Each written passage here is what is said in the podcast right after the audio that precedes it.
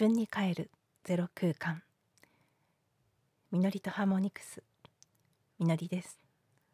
こんばんは。こんにちは。はい。えー、今日も聞いていただいてありがとうございます。あのー、まずですね。うん、ちょっと昨日おとといと少し音声長めになってしまったので今日はできるだけ短めに済ませられるといいなと思ってるんですけど冒頭あのオープニングの 音に関して少し、えーと、お伝え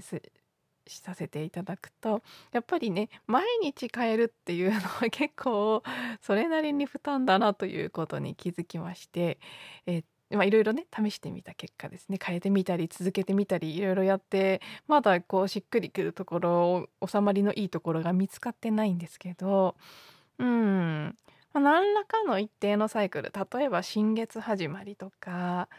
私が使っている13の月の暦というカレンダーを使ってるんですけどそれの月のサイクルとか何かしらのサイクルでやっぱり1ヶ月ぐらい続けて同じものを使っていってそれを変えていくっていう方が、ま、先が長い話なのでね。これ私音声配信1,000日ぐらいは少なくとも続けるつもりで今なんとなく勝手に思っているのであのそう考えると毎日ってやっぱり結構大変だなというのもあるしなんかこうね生まれてきたもの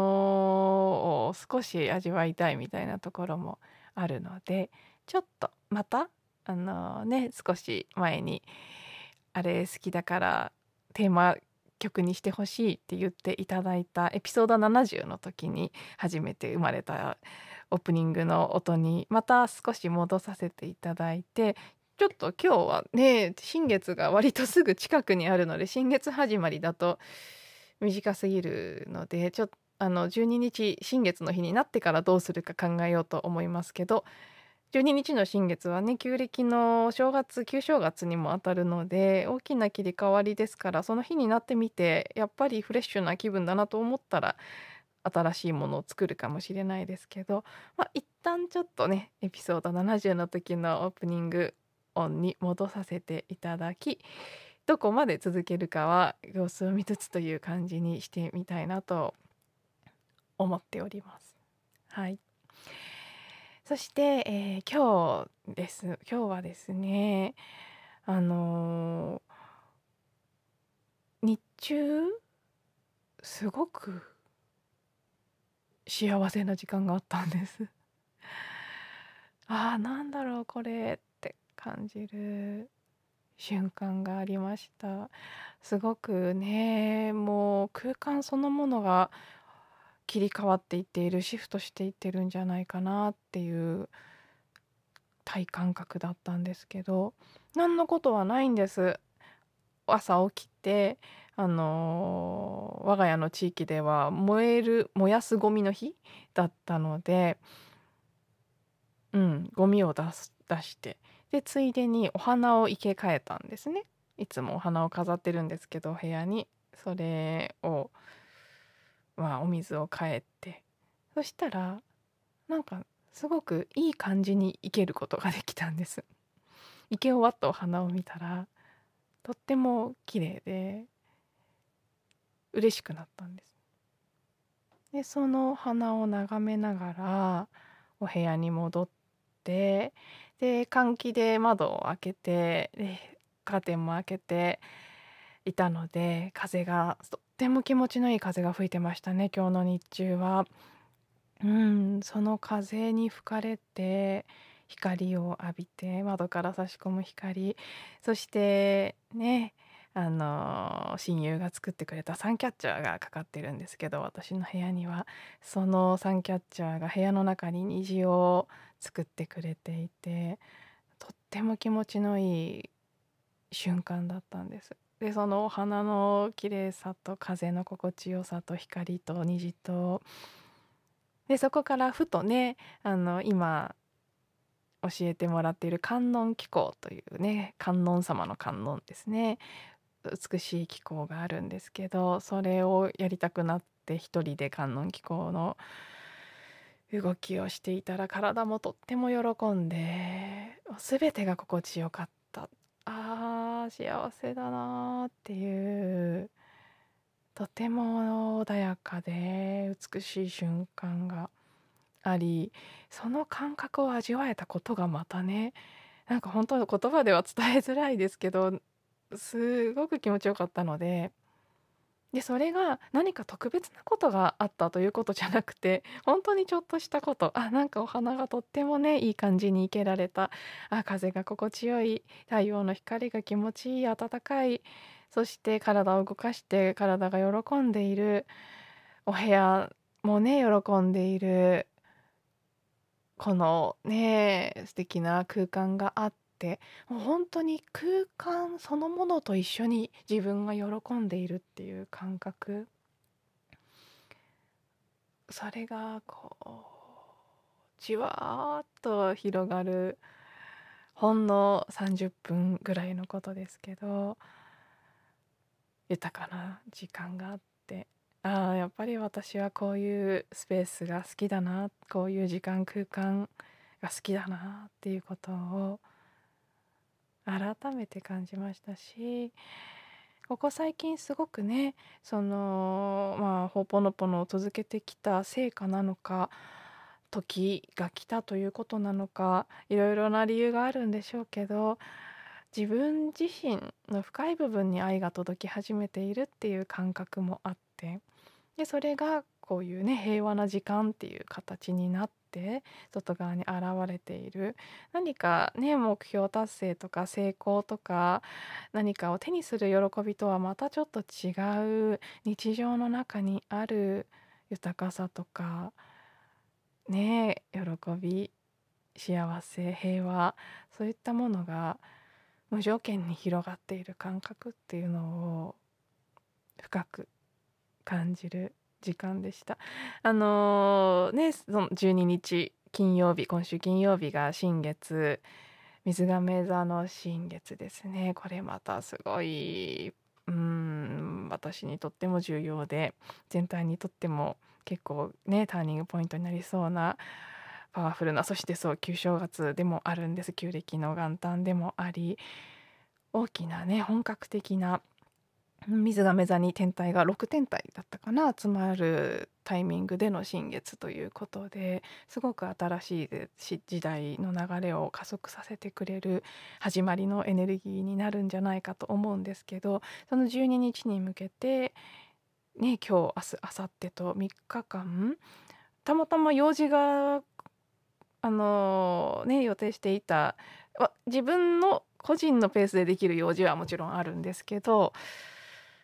ね他者と関わる用事が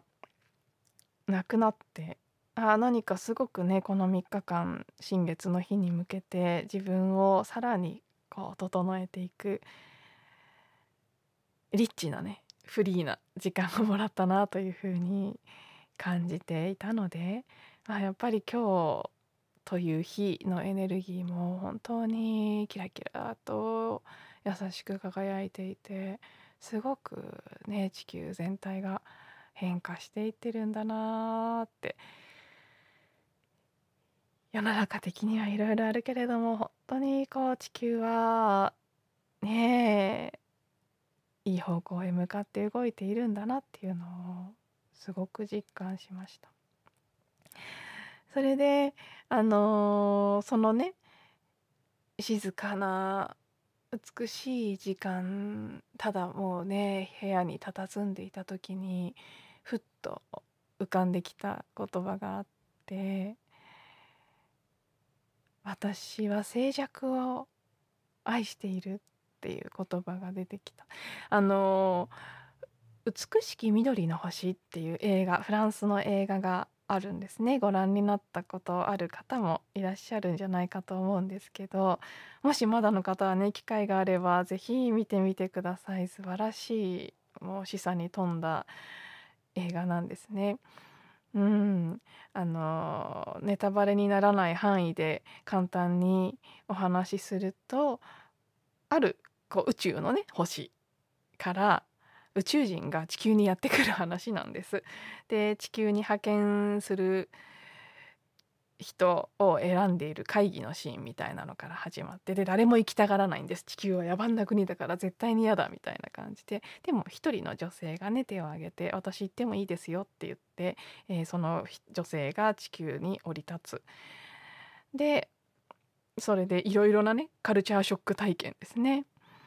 をしながらまあねいろいろなテーマを見せてくれる物語なんですけどうん面白いんですよなんか。まず地球はまだ貨幣制度っていうのがあるらしいよみたいな。まだお金使ってるんだってっていうところ会議の中で。で食べ物もお金がないと買えないらしい。それじゃ死んじゃうじゃんっていうシーンとかが最初の方にあってもう本当にその通りだなって思いながら。見てたんですけどね私も去年私もねだいぶ前からしてたんですけど去年の緊急事態宣言中に Vimeo で無料配信してるっていうことでたまたま見たんですよねやっと。ね、その貨幣制度まだそんなのやってるんだっていう会話とかあとその地球に来た女性がね派遣された女性が元の出身の惑星と交信する時に水に触れると交信ができるんです。で足を水につけたりしてお風呂に入ったりとかねすると会話ができるんですけど私お風呂とか水に触れてる時すごくいろんな情報ダウンロードできるタイプなのでもしあの星の出身なんじゃないかとか 思ったりしながらいろいろ共通点があってうんなんかあそこから来た宇宙人だったとしても驚かないなっていう感じに思うぐらい地球には不思議なことが私にとってもたくさんあるんですけど。でそのね映画の中で私がすごく印象に残ってるシーンがあの CD 屋さんに主人公が行ってでバッハの CD を見つけてバッハもその星の出身だみたいなことを話すシーンがあるんですねいろいろ、まあ、イエス・キリストとかもそうなんですけどあらこの人もああら彼だわみたいな感じで 話すところででそのね音楽ということに関して主人公の女性が「私たちの星では音楽は聴かないの?」ってで音楽よりも静寂を好むのよっていうことを話すシーンがあるんですね。私それがすごく印象的で。私はねもちろんマリンバを弾きますしマリンバ大好きですし昔からねクラリネットやったりとかずっと音楽に触れてきて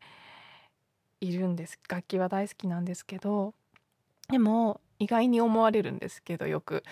CD とかは全然聴かないんですね。めったに聴かないです。音楽配信ねあの iTune ん？Apple Music とか Spotify とか無料で聴けるものとかねあるいは月額少額で聴けるものとかも最近あるので登録してみたりすることもあるんです。音楽もっといろんな音をね作曲の勉強のためにも聞いた方がいいんじゃないかなとか思って登録するんですけど全然聞けないんですね。で CD もほんとめったに聞かないです。あのよっぽど気に入ったものを繰り返し聞くタイプ。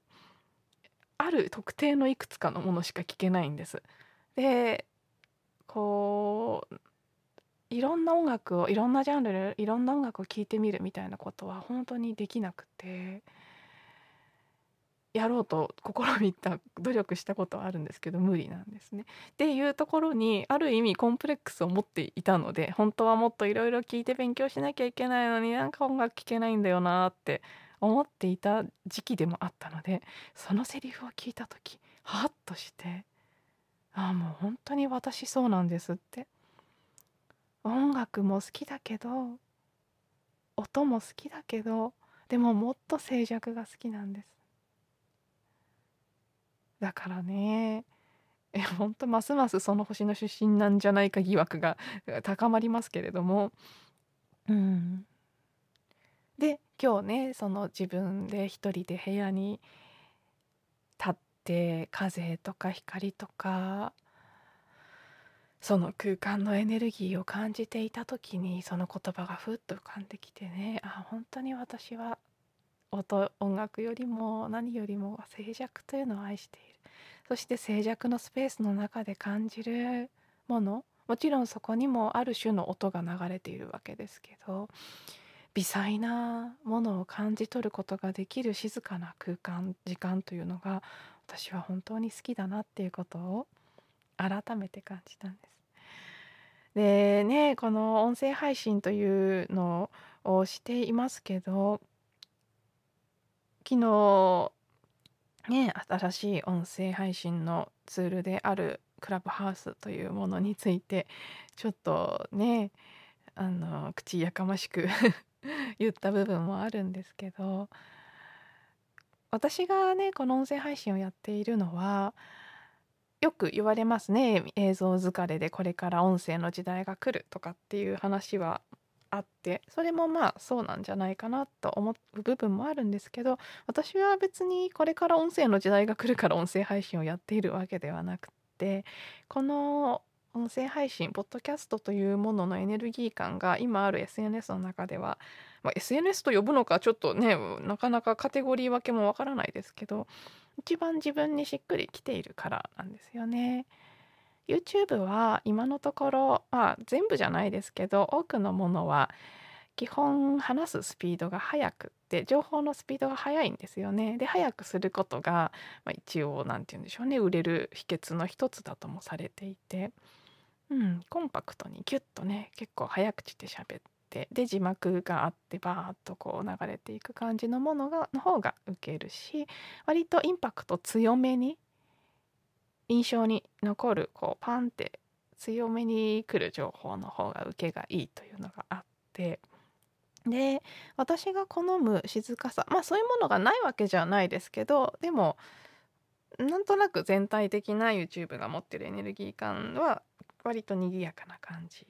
なんですよね。まあその他の SNS も基本そうですねちょっと私には賑やかすぎるように感じる。でこのまあ音声配信ポッドキャストというのが一番私のトーンに近い感じがしたし私のトーンを出しやすい気がしたのでやってみたらやっぱり心地よかったので続けることができているっていう感じですしこの番組も私は決してねだからそのノイズを増やしたいわけではないというかその情報として多くのことを聞いてくださる方に伝えたいっていう思いは基本なくてですね。なので私の話は別にあの悪あ何て言うんでしょうね。自虐的な意味ではなくて純粋な意味で話の内容は そんなにあんまり気にしなくてもいいというか聞いてまあ、聞いてもらったらそれはそれで嬉しいんですけどすごく。でフィードバックとかもらえたらそれもとても嬉しいし共感できるところがあって共感していただけたり何かの気づきのきっかけになったりするのも嬉しいんですけどでも大きな意図としては情報として聞いてほしいとか何か内容を聞いてほしいということよりもこのねこの番組の自分に帰るゼロ空間と名前を付けている通り空間を作りたいんですね。でどんな空間かというと聞いてくださる方も話している私自身もそれぞれが自分に帰れる空間私の影響を受けてほしいわけではなくてみんなそれぞれがゼロに帰れるそういうスペースを作りたいっていうのがもう本当に大きな大きな根本の意図なんですね。であのこれは仮説ですけど私が私とつながっているそのことによって聞いてくださる人も聞いてくださっている方自身とつながれる。これはねオポノポノの本にも書いてあるんです。あなたが本当の自分でいれば周りにいる人たちも本当の自分とつながることができる。逆もまたしかりですね。